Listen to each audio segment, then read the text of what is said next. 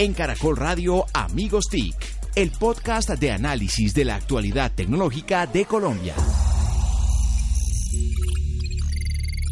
Hola, hola, ¿cómo están? Bienvenidos nuevamente a un episodio más de Numeral Amigos TIC, el podcast de tecnología aquí en Caracol Radio, en el que semanalmente les contamos qué está pasando en el mundo de la tecnología, el emprendimiento, la transformación digital, de cómo Colombia está caminando, gracias a las TIC, a convertirse en una sociedad más incluyente, más próspera, con mucho bienestar para todos. Hoy nos encontramos nuevamente los amigos TIC reunidos, arroba Santiago Pinzón G, arroba Jole Restrepo, arroba Mauricio Jaramil. Vino, vino. Ah, is here. Muy bien, Mauricio. Flaky is here. Bienvenido, Mauricio. Además, tenemos que decir, ahorita vamos a hacer una... Salude, señor, antes de que... yo- Hola amigos TIC, gracias por estas dos emisiones en las que me, Pero mire cómo me nos trataron bien en mi ausencia. Nos hace falta, señor. Eh, y bueno, aquí listos para volver a poner la cuota de seriedad en estas, Bueno. en estas transmisiones. Y, y le quiero contar algo. Falta arroba Solano, señor. Uy. Ah, falta. Sí, señor, falta. Si no sientas o si falta, señor El Solano. decano no está. Nuestro El decano, no se encuentra, está en un viaje internacional que por supuesto en la siguiente emisión, como siempre los amigos TIC somos protagonistas en la mayoría de eventos nacionales e internacionales, nos contará y nos hará un reporte Que nos traiga unos tacos. exactamente de qué estuvo haciendo en México, Hexagon IBM, ¿no? Sí. Muy bien. Sí.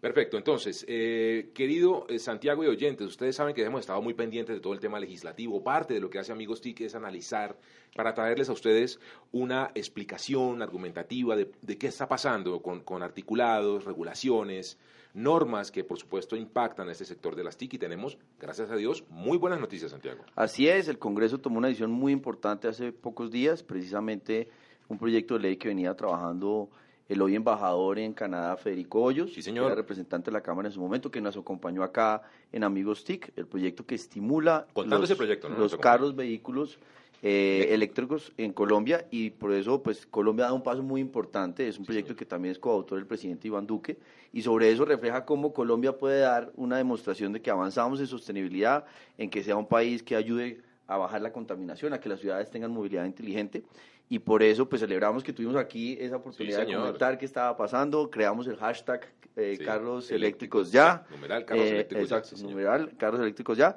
Y también coincidió otra decisión muy interesante en Bogotá, que también lo estuvimos aquí, es la decisión de las patinetas. Sí, señor. En el caso del articulado de los carros y motos eléctricas, hay que decir que eh, los beneficios son amplios. El impuesto vehicular eh, para estos carros eh, va a ser mucho menor al que pagan los carros tradicionales. Se obliga a edificios, eh, digámoslo, de habitación, de, de usuarios comunes, así como centros comerciales y entidades o de infraestructuras de entidades, a que existan que es, eh, estaciones de carga para que la gente pueda eh, usar y motivarse e incentivar el uso de estos vehículos eléctricos que pues no hay que ser muy eh, mago de la tecnología para entender que generan un inmenso beneficio en consumo, en eh, disposición de gases y demás. Así que bueno, doctor Mauricio, eh, yo sí quiero que le hagamos un homenaje a impactotic.co, impactotic.co, medio amigo, infraestructura de servicios y de contenidos que destaca lo que pasa eh, con el emprendimiento, con la tecnología en nuestro país, en todos los sectores económicos. Está cumpliendo un año, Mauricio. Felicitaciones. Gracias José Carlos. Eh, sí, hoy, hoy día de grabación, ¿no? Además, Eh, 31 de mayo estamos celebrando un año. Un año antes estábamos en el Andy Summit de Transformación Digital liderado por Satiago, arroba Sí, Satiago. No le diga así. Eh, Yo sé que y Sa- bueno, Satya Nadella fue su telonero en una presentación, pero por no eso, por eso la Santiago. industria ya le dice Satiago. No le diga así, señor. Eh, y hace un año estábamos lanzando el medio de comunicación, cumplimos un año con muchos progresos, mucha evolución, pero también muchas cosas por hacer. Emprender no es fácil, Así es. eh, pero vamos bien y, y con muchos planes de hacer mejor periodismo Bueno, en y este usted segundo tiene año. a todo el mundo pendiente de chipset. ¿Nos puede contar aquí en Amigos Tickets chipset, por favor, teniendo en cuenta que va a ¿Qué es Chipset? Yo no sé, hicieron una campaña de expectativa a nuestros miembros del equipo de diseño y creativo que no tengo ni idea de qué es Chipset. Ah, muy bien, excelente. Es, Sí, es siguiente una pregunta. retro para volver a los Sigue- chips. siguiente chips pregunta. motorizados, ¿se No, acuerdan? A los 80 la serie. ¿Les Muy bien, Pero señores. si googlean Ah. pueden obtener El, el chip el que tenía un casco. Es de los dos ya se policías. van a meter con. Ya se Fue la época. Mauricio, la del casco, la que- ah, la cabeza grande, claro. Muy bien. Oiga, un tema importante que no mencionamos de carros eléctricos, no tienen pico y placa. Ah, sí, señor. No tiene ni, pico car- placa. ni día sin carro. Exacto, y están exentos precisamente de eso. ¿Esos beneficios cuándo entrarían? La sanción presidencial inmediato. O sea, apenas lo firma el presidente, arranca. Hay un par de, de- de puntos que sí deben tener, ¿cómo se llama eso? De- Reglamentación. Reglamentación, que es la, la, las, los entes eh, territoriales tienen la potestad de darle más beneficios, si quieren, en su región a estos vehículos eléctricos, luego entonces ahí va a tener que haber una reglamentación. Y también con los impuestos. Tengo entendido que a nivel nacional la DIAN también tiene que emitir y hacer una reglamentación para dejar en claro cómo va a ser la tabla impositiva para estos vehículos. Así que, así como siempre hemos hablado en tecnología, el costo total de propiedad, a la hora de comprar un vehículo, un carro, hoy debemos hacer una cuenta diferente. No es cuánto me toca pagar o de cuánto tiene que ser el crédito, sino cuánto tiempo me va a costar, cuánto lo voy a aprovechar, porque ya no hay 80 o 100 días de pico y placa, por lo menos en Bogotá o en otras ciudades, eh, el costo total de propiedad va a ser mucho menor. el costo de adquisición es mayor, el, de, el total puede llegar a ser ¿Y menor. ¿Qué huella dejo? Además, que huella de carbón y demás. No, y no tiene aceite, no tiene agua, no tiene, bueno, una cantidad de cosas que, de, manutención, como dice Mauricio, de soporte, que, que, ya no van a estar esos costos. Y es precisamente es un vehículo pagado entre 1.5 y 3.5 por impuesto vehicular. Este no va a pagar más, no, no puede superar 1% del valor comercial. Muy bien, así que lo interrumpí, querido Santiago, hablando que en Bogotá también tenemos una noticia con las patinetas eléctricas. El, eh, el alcalde Peñalosa y el secretario de Movilidad, eh, Juan Pablo Bucarejo, salió con el protocolo para poder facilitar el uso de bicicletas y de patinetas. Entonces lo que puede hacer ahora es eh, la tranquilidad del usuario, la conveniencia que tuvimos con esa conversación con Enrique Cuellar la vez pasada de Lime, donde la gente va a poder utilizarla sin el miedo a que pues, sea ilegal o que haya una prohibición, se va a pagar por el servicio, por el uso del espacio público, va a tener unas estaciones, va a tener la combinación de no estaciones y estaciones, va a tener precisamente la posibilidad de dejarlas en unas vías que se permiten, que es especificado, y de eso pues se dispara algo que es muy importante y es cómo podemos movernos también con micromovilidad inteligente. Ayer eh, encontré a un compañero de trabajo en RTBC que venía en su patineta eléctrica, marca Segway, eh, hicieron un gran descuento en un almacén de cadena, pues, que no vamos a mencionar, y, muy baratas. Eh, estuvo en el lanzamiento de Xiaomi, de la patineta de ellos también, muy bonita, con una, tiene tres velocidades, sport, normal, ciudad. Eh, así que yo veo venir una oleada impresionante de este tipo de... Uteco también, Uteco también está apostando muy fuerte a patinetas eléctricas y y, se vienen otras opciones, la cadena, los cascos para todos los tamaños van a poner, estar disponibles para, José Carlos. Para todos no hay, para todos no hay, no hay, no hay un mercado para el tamaño de cascos de José Carlos. las cabinas de teléfonos públicos es un casco para mí. Más o menos. Señor. Oiga, y le quiero contar además que eh, los, las distancias cortas, como lo comentaba Enrique en el podcast anterior, eh, se hacen realmente eh, innecesario tomar un taxi o eh, estos dispositivos se mueven muy rápidamente, eh, así que bueno, vamos a ver una oleada muy interesante de estos aparaticos y lo interesante que nos comenta Santiago aquí en Amigos TIC es que las eh, entidades de control, las alcaldías, están también entendiendo este fenómeno y están ya entrándole de frente a la reglamentación.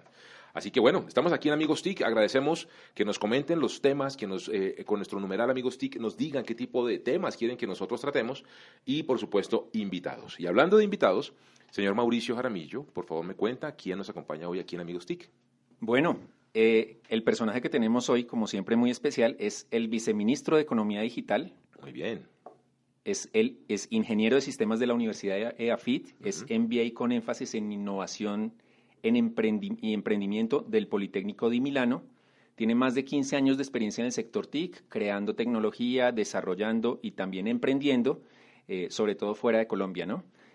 lidera equipos desarrollando proyectos relacionados con middleware y computación en la nube y ha trabajado en empresas como Oracle y Red Hat, que a propósito estuve hace poquito en, Boston en el Red Hat Summit de, Boston eh, y la empresa pues lleva 68 trimestres sin parar de crecer. Impresionante como ya toda la industria que antes la miraba como, me imagino que al viceministro le tocó ver la época o vivir la época en la que como que la miraban con temor o, con, o con burla incluso porque decían el open source no tiene futuro, esto, esto, Fue la primera serio. seria, digamos, la que le apostó. Pues hoy en día todos. Estuvo Satya Nadella, su tocayo, y esta vez no estuvo de telonero de Santiago, estuvo en el, la keynote con Jim Whitehorse, el, el, CIO de, el CEO de, de Red Hat, y con Ginny Rometty, la CEO de IBM, que adquirió a Red del año pasado. Pues muy bien, así que bienvenido, viceministro Yehudi Castro, aquí en Amigos TIC. Muchas gracias, muy complacido estar acá con ustedes. Bueno, muy bien. Eh,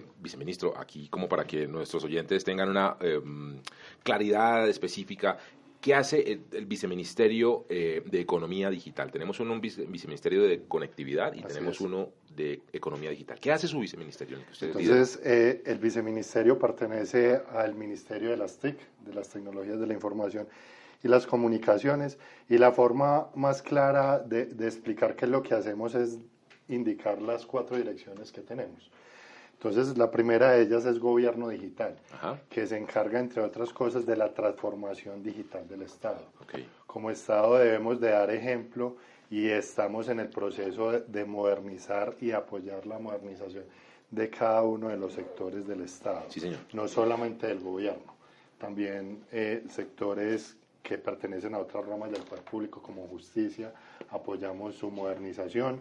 Eh, dentro de esta dirección también están los temas de ciberseguridad, importantísimo, porque en la medida que la economía se digitaliza más y más y los procesos se hace más crítico que los temas sean seguros. Sí, señor. Eh, aquí también está el apoyo a, a las entidades territoriales para que tengan su página web, para que tengan todos estos servicios como correo electrónico.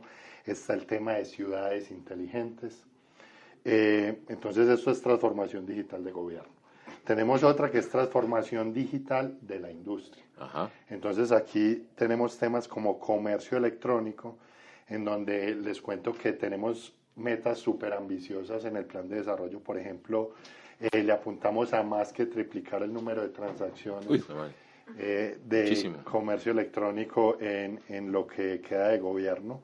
Eh, está muy enfocada a las MIPIMES, que son las que consideramos que necesitan más apoyo. Son el motor de la economía, ¿no? Así es, así es. Son, son pequeñas, pero son muchas más. Entonces el agregado del PIB es mucho más significativo. son muy importantes. Y también por el tamaño son las que necesitan realmente más apoyo, en donde más se ve ese impacto. Entonces, para ellas tenemos eh, planes como los Centros de Transformación Digital Empresarial, que son 18 a lo largo de todo el país, en donde ellos pueden encontrar de forma gratuita una consultoría y un acompañamiento en todo el plan de transformación digital. Eh, en esta primera etapa eh, son, les ayudamos con la implementación de tecnologías maduras como ERP, CRM, y la idea en una segunda etapa que ya estamos implementando es no solamente abrir más, eh, siempre haciendo énfasis en las regiones, sino empezar con la implementación de tecnologías de cuarta revolución industrial. Qué bueno. Para darles un acompañamiento también en este sentido. Entonces, esto es transformación digital eh, sectorial de la industria, MIPIMES. Tenemos la dirección eh, de desarrollo de la industria TI, que tiene temas importantísimos como el emprendimiento digital. Ahí es donde está enmarcado, por ejemplo, apps.com y otros programas de emprendimiento que hacemos junto a otras entidades del gobierno como el Se Emprende, que inauguramos con el presidente el 13 de mayo. Eh, también el desarrollo a la industria de software, porque toda esta transformación digital de la que hablé anteriormente, eh, la hace en realidad es la industria de software. Así es. Entonces aquí hacemos todo lo posible para que la industria eh, crezca, para que tenga talla internacional, para que se internacionalice. Eh, también está el tema de economía naranja en esta dirección, específicamente la parte digital, por supuesto, que tiene que ver con videojuegos, animación 3D, realidad virtual, realidad aumentada, eh, juntándolo con la parte de emprendimiento más tradicional, digamos, de, de, apps y de software que mencionaba que, que tiene apps.com. Y, y, para que todo esto se materialice es muy importante la parte de apropiación. Que es la cuarta Exactamente, que es la cuarta dirección, que se encarga de que, por un lado, hay mucha gente que le está llegando Internet por primera vez. Es cierto. Y por ejemplo, con la ley TIC pretendemos que el Internet le llegue por primera vez a 20 millones de colombianos que ellos sepan qué hacer con ese Internet, que sepan que no es solo entretenimiento, sino que allí hay oportunidades de cambiar su vida, de mejorar su vida, y también que sepan los riesgos, porque con el Internet vienen algunos riesgos, sobre todo para los niños, entonces la dirección de apropiación se, se, encarga de eso también, de cerrar los gaps de género que existen en la industria. Así es. Y, y en en resumen, eso es lo que hacemos. Muy bien, muy, muy, muy, aplicado al servicio ciudadano y empresarial y de todo, ¿no? no, y precisamente construir una institucionalidad sobre economía digital. Ya hay que hablar sobre los diferentes elementos que implican economía digital. Vice, ¿usted cómo hizo para no perder el acento con tantos años por fuera del país? Imagínese, y si lo he perdido, mire cómo era antes. de antes Antioquia, antes. No, yo soy de Medellín. De Medellín. Otro. Y no vamos a hablar, en esta emisión de Amigos TIC, de, Amigos TIC no vamos a hablar de fútbol porque tendríamos un debate salvaje. ¿De, qué equipo, es? ¿De qué equipo es? No, eso sí, es fácil, del pues, mejor de Colombia. Ah, es de Millonarios. Se dañó de, copas. Estamos al lado correcto de la mesa. Vice, Por eso no ha perdido el acento. Hemos escuchado, viceministro, que en el Plan Nacional de Desarrollo quedaron muchos temas alrededor de sociedad digital que impactan su viceministerio con todo lo que hemos visto en sus direcciones. ¿Nos puede contar un poco exactamente eh, qué quedó eh, contemplado en este plan, en esta hoja de ruta para el país? Vale, antes de eso, para responderle a Santiago en serio, porque no le he perdido el acento, a pesar de que viví eh, más de 10 años por fuera, cada año venía uno o dos mesecitos, mm, huyéndole al, al, al invierno europeo y y también he estado muy conectado al país, o sea, nunca me, me, he desentendido. El Plan Nacional de Desarrollo, que nos complace mucho, que, que fue aprobado por el Congreso y fue sancionado eh, hace poco por el señor presidente, eh, tiene varios artículos de, de mucha importancia para, para nuestro sector, digamos. Por un lado, por primera vez hay un capítulo entero de transformación digital. Sí, señor. Eh, esto es sin, obviar que además está el capítulo de emprendimiento, en donde el emprendimiento digital hace eh, parte fundamental y el capítulo de economía naranja. Eh, particularmente en el de transformación digital hubo dos artículos que, que, nos complacen mucho. Uno es el de gobierno digital y otro es el de transformación digital. Gobierno digital y transformación digital.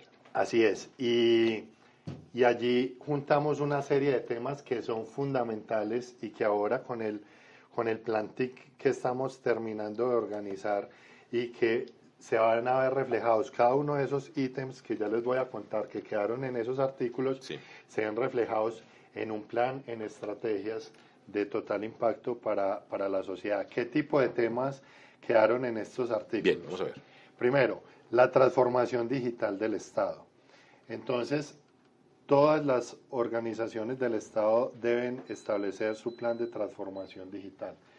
Y para las cabezas del sector, por ejemplo, hay un deadline que es, que es en uno, en dos meses. Y, y estos planes deben incorporar tecnologías de la cuarta revolución industrial. Uno a dos meses. Como son inteligencia artificial, blockchain, Internet de las cosas. Cuéntame. Eh, una de, de, las grandes carencias que tenemos en este momento en el país es talento y cómo van a apoyar a esas entidades de gobierno a que no salgan con cualquier cosa o, a que hay mucho proveedor vendiendo humo en temas de transformación digital. ¿Cómo vamos a, certificar o, tratar de, lograr calidad en esos planes? Así es. Eh, hay, hay dos factores ahí. Por un lado, y lo indica es este artículo que quedó en la ley, debe seguir los lineamientos del ministerio. Por otro lado, como saben, se creó en la, en la presidencia la oficina del alto consejero de transformación digital, que es el que va guiando todos estos procesos, precisamente para evitar esto. Y no vamos a usar tecnologías porque estén de moda, tienen que hacer absoluto sentido y tienen que tener el impacto deseado.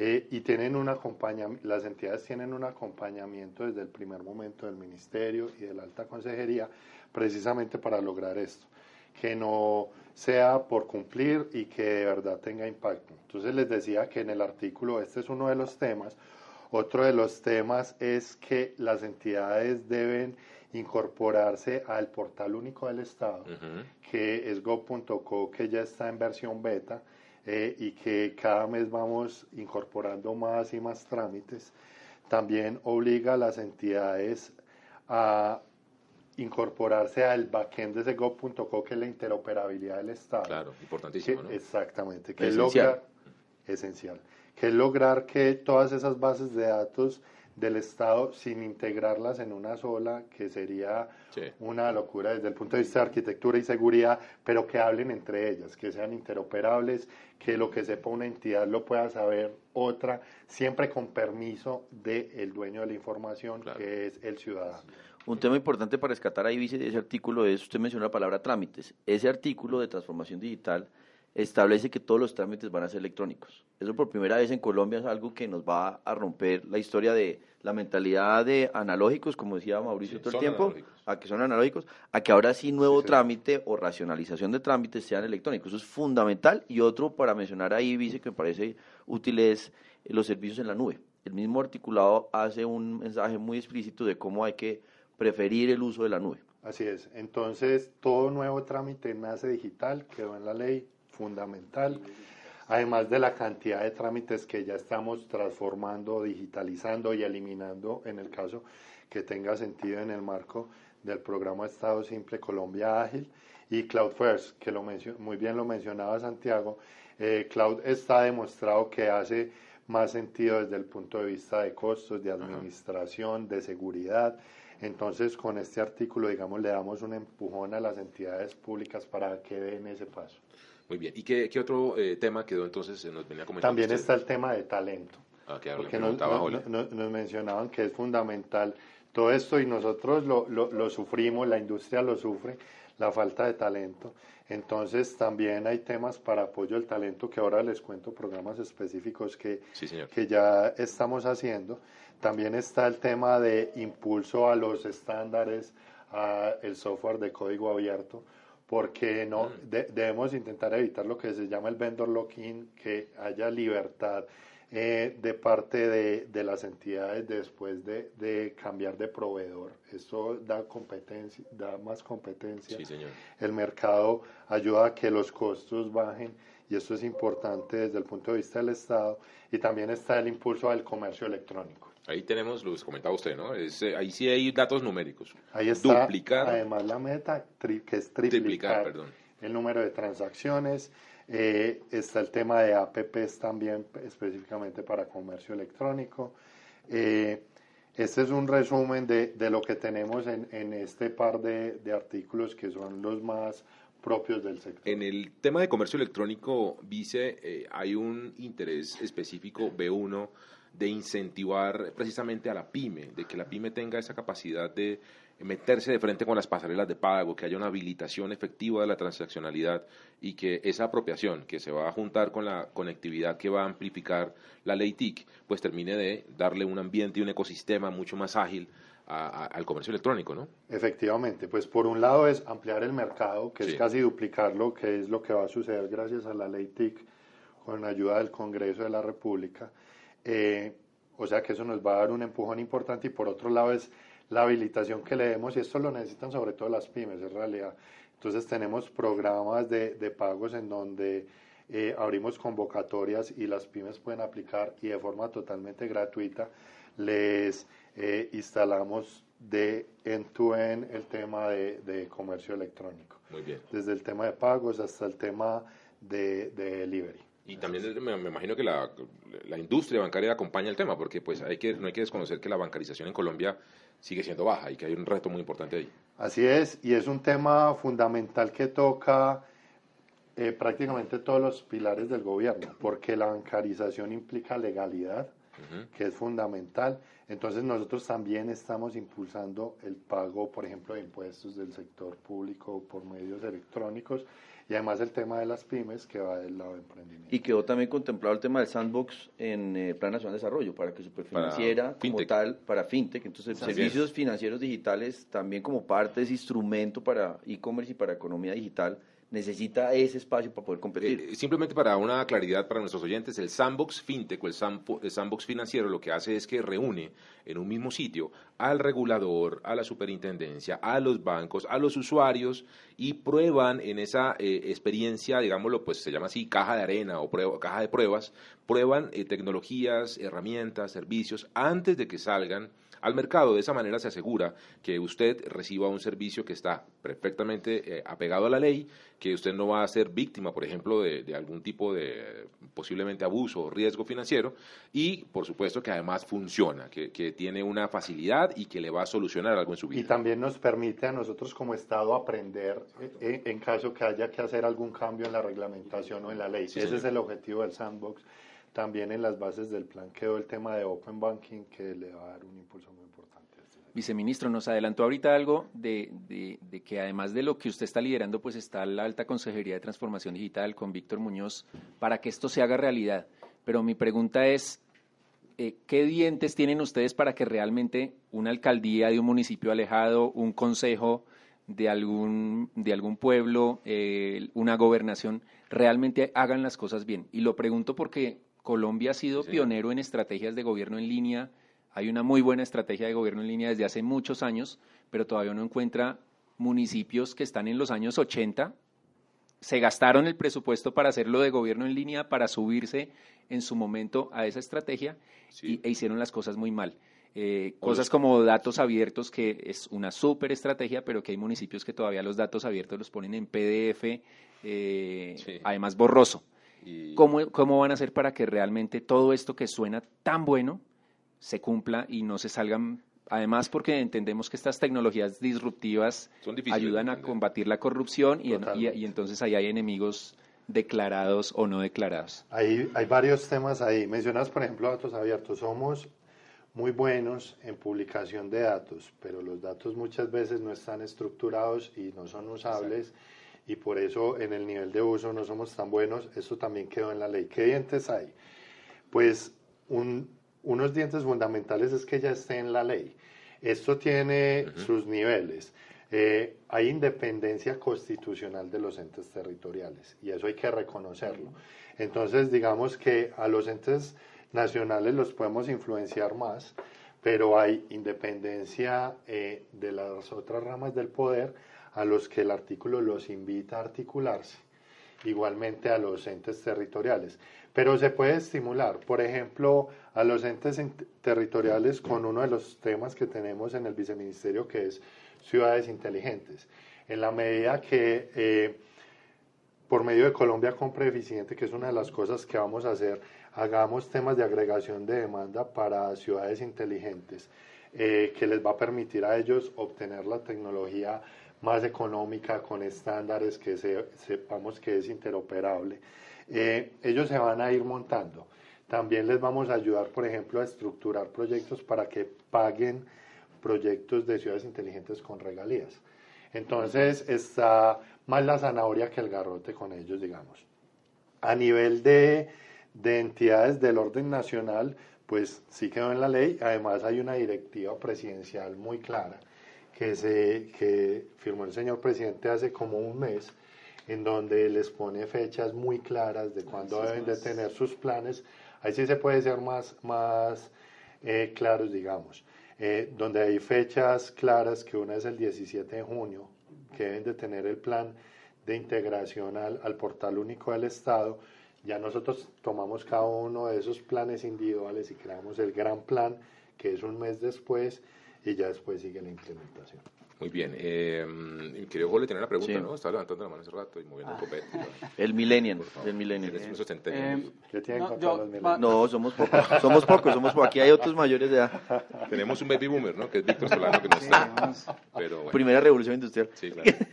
Muy bien. Eh, van a sacar además, digamos, como, como en la reglamentación, un, un libro blanco o alguna, un catálogo de buenas prácticas, cómo le van a ayudar a ese alcalde, a ese consejo, eh, qué información va a estar, dónde va a estar, cómo, cómo vamos a apoyar a las entidades. Ese documento salió justo ayer para comentarios. Ah, qué bien. Así es. Salió de, de, parte del ministerio y está en, en, comentarios, que vamos a recibir comentarios hasta el 7 de junio. O sea, en mintic.gov.co, mintic.gov.co, en la parte de documentaciones, ahí encuentran los, documentos para comentarios. Precisamente para que entre todas las industrias, todos los ciudadanos, podamos eh, apoyar y pensar y, optimizar aún más ese tipo de... En realidad es un tema de co-creación. Nosotros aceptamos que no nos la sabemos todas ni más faltaba y por eso trabajamos de la mano de la industria y de la ciudadanía. Muy bien. Vice, un tema, el de talento digital, y celebramos lo que ustedes anunciaron en Pereira, que se llama Coding for Kids. ustedes saben que hemos venido promoviendo que los niños tengan conocimiento de ciencias computacionales, ir mucho más allá del tema de código y que su mente piense en esa economía digital, Pensamiento eh, le permita tener esa combinación por la economía naranja también de creatividad, de curiosidad, de hacer, que aquí está Holly, lo sabe muy bien, de cómo ponerse a hacer cosas hace la diferencia en vez de tener solo teoría nos cuente un poco más qué está contemplando el viceministerio en el tema de talento, porque uno sabe que lo tiene contemplado en el Plan Nacional de Desarrollo y que un pedazo lo de Coding for Kids, pero pues sobre eso tenemos lo otro que es la urgencia ya del talento para las compañías, tanto el lado de proveedores como el de la demanda. Tenemos varios programas en ese sentido porque la necesidad es a todo nivel. Pues por un lado está Coding for Kids, que los resultados los veremos a 15 años y hay que reconocerle al presidente que, haya, que haga planes no pensando en la próxima elección como normalmente se da, sino realmente en resolverle un problema estructural al país. Eh, entonces, por medio de Coding for Kids, que es un programa que hacemos con el Consejo Británico, eh, gracias a un dispositivo que se llama el Microbit, lo estamos llevando a las escuelas públicas y estamos entrenando con profesores acreditados por el, el Consejo Británico en programación en este dispositivo. Es muy didáctico porque parece como un jueguito de Lego. Entonces, como primera aproximación a, la programación es excelente para los niños. Eh, pero de ahí se puede evolucionar. Ya después pueden usar Python, pueden usar Java para, para programar este dispositivo que además tiene varios sensores. Entonces tiene el sensor de, de, movimiento, tiene el acelerómetro y se le pueden conectar aún más. Eh, y ya hemos visto niños eh, que el día que lo presentamos se lo presentaron al presidente. Por ejemplo, programando este dispositivo hicieron un prototipo de alertas tempranas para prevención de desastres. Entonces con el acelerómetro detecta como el, movimiento y por medio de Bluetooth eh, le avisa al, al parlante que como, como la alerta y eso lo hicieron niños, niñas. mejor, fueron niñas. Entonces es muy bonito, es uno de los resultados que ya hemos visto. Eh, le vamos a llegar a, a 15 mil niños por medio de, este programa que es como la primera etapa. correcto. Además tenemos, eh, por ejemplo, Ciudadanía Digital, que es más allá de ir directamente a la programación, enseñarles a los niños a cómo usar la tecnología y cuáles son los riesgos que hay allí y cómo empoderarse como ciudadanos digitales tenemos el talento que mencionabas que necesitan las empresas ya, que hay un déficit de programadores.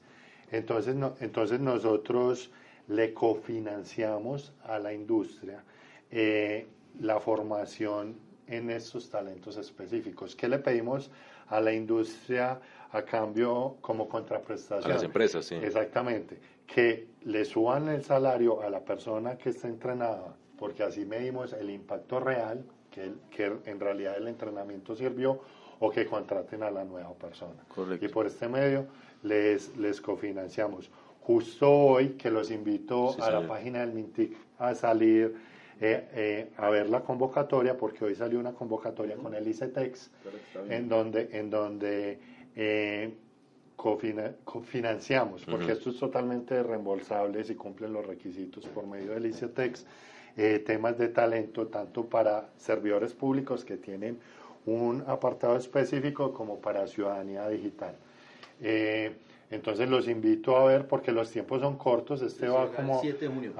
el 7 de junio el primero de ellos y el que es de gobierno digital sí tiene como, como un mes más. Y estamos trabajando. Eh, no está listo para anunciar, pero les puedo ir dando números. Sabemos que tenemos el compromiso de formar 150 mil personas en inteligencia artificial, en analítica de datos. Eh, esto es algo que estamos trabajando con las plataformas virtuales. El piloto está cercano a, salir. Y también hemos estado mirando eh, temas como Ecole 42 en París. Estuvimos la semana pasada ya con el SENA. Entonces estamos viendo cómo estructuramos un proyecto en ese sentido. Así que si usted que nos escucha aquí en Amigos TIC desea formarse en temas de tecnología, desea aprender, eh, está trabajando incluso y puede pedirle a su empleador que, hombre, le apueste a una de estas iniciativas, líneas de cofinanciación del Ministerio y del ICETEX, pues usted se va a poder formar. Y como comenta el viceministro, eh, incluso tener un mayor ingreso y, aprovechar ese tipo de, ventajas. Una, una que se me pasaba muy importante del tema de talento es que tenemos en asocio con Platzi, ah, por medio de apps.co, esta la encuentran en apps.co, eh, eh, siete cursos muy útiles en temas digitales, programación básica, fundamentos de ingeniería de software, personal branding, Gidan eh, y GitHub, marketing voz a voz, introducción a financiamiento para startups e introducción al marketing digital. Esos son unos cursos que han tenido una acogida tremenda y por eso invito a la audiencia a que hagan uso de ellos. Yo los hago, los estoy haciendo, Vice. Me parecen geniales. Platzi ha sido y ha estado aquí, por supuesto, también en Amigos TIC con nosotros, eh, ellos, y, sin duda es una plataforma realmente increíble. Justamente yo quería mencionar Platzi porque tiene un estudio en el que muestra que mucha gente que se prepara en estas tecnologías exponenciales. Virtualmente. Está ganando más salario que gente que tiene una maestría eh, en desarrollo o en otras cosas eh, relacionadas con ingenierías. Así que hay un potencial grandísimo, hay mucha demanda, pero bueno, la oferta va a empezar a crecer. la industria lo que pide son habilidades. Exactamente, gente que sepa hacer algo puntual para solucionar un problema puntual. Dicen, eh, nosotros siempre hemos aplaudido los programas de leyes y demás, pero también hay una preocupación del sector a la ejecución de este gobierno. Eh, hay, veces sentimos que va muy lento. ¿Cómo está su viceministerio en cuanto a ejecución del presupuesto anual? Estamos bien. Eh, como se sabe, el gobierno, eh, en el momento en el que el gobierno empezó, hay un tiempo para empezar. Cosas que antes, digamos, los operadores se asignaban directamente y ahora se está haciendo por concurso y digamos que eso tomó un tiempo pero ya estamos listos. Como les digo, hay una convocatoria que se abrió hoy, hay una de talento digital que es la de la industria que incluso se cerró ayer. Se cerró la convocatoria, ya sigue es entrenar a la gente como tal. La digital eh, también se, se, cerró esta semana. Así es. Entonces las cosas están andando a toda máquina ya. Eh, esta semana en el marco del evento para emprendedores con el MIT di los anuncios de eh, lo que viene en apps.com, o sea que eso es algo que también ya están dando. O sea que vamos con todo esto, y esto es una exigencia que viene desde el presidente y desde la ministra, y es ver el impacto y ejecutar, porque esto no se nos puede quedar en, en una ley. Él es Yehudi Castro, él es el viceministro de Economía Digital del Ministerio de las TIC, quien nos acompañó aquí en Amigos TIC a contarnos exactamente qué está pasando precisamente con todos estos planes que, si se dan cuenta, impactan desde niños hasta empresarios, pymes, emprendedores hasta y demás. Víctor. Hasta, Víctor, Víctor, incluyente. Claro, caminador TIC y la vaina. muy bien. también aplica. muy bien. Así que agradecemos a Yehudi, muchas gracias por haber estado con nosotros. No, mil gracias. A ustedes también les agradecemos su sintonía. Eh, gracias por compartir nuestro podcast, por mover el numeral Amigos TIC y por supuesto por eh, proponernos temas e invitados. Los esperamos la siguiente semana aquí en Caracol Radio, en numeral Amigos TIC. At Jewelers Mutual, we're a little obsessed with jewelry. Obsessed like auctioneers with talking fast. 50, we're gonna Pop stars with auto tune. And dentists with asking questions. how did he propose? After they've put their hands in your mouth. Great. Yes, we've made jewelry our obsession for over 100 years. We love it so much we named our kids Ruby, Amber, and Opal. Venti soy latte for Opal? At Jewelers Mutual, we insure jewelry and only jewelry, which is why people who are also obsessed with jewelry trust us with theirs. En Caracol Radio, Amigos TIC, el podcast de análisis de la actualidad tecnológica de Colombia. Thank you.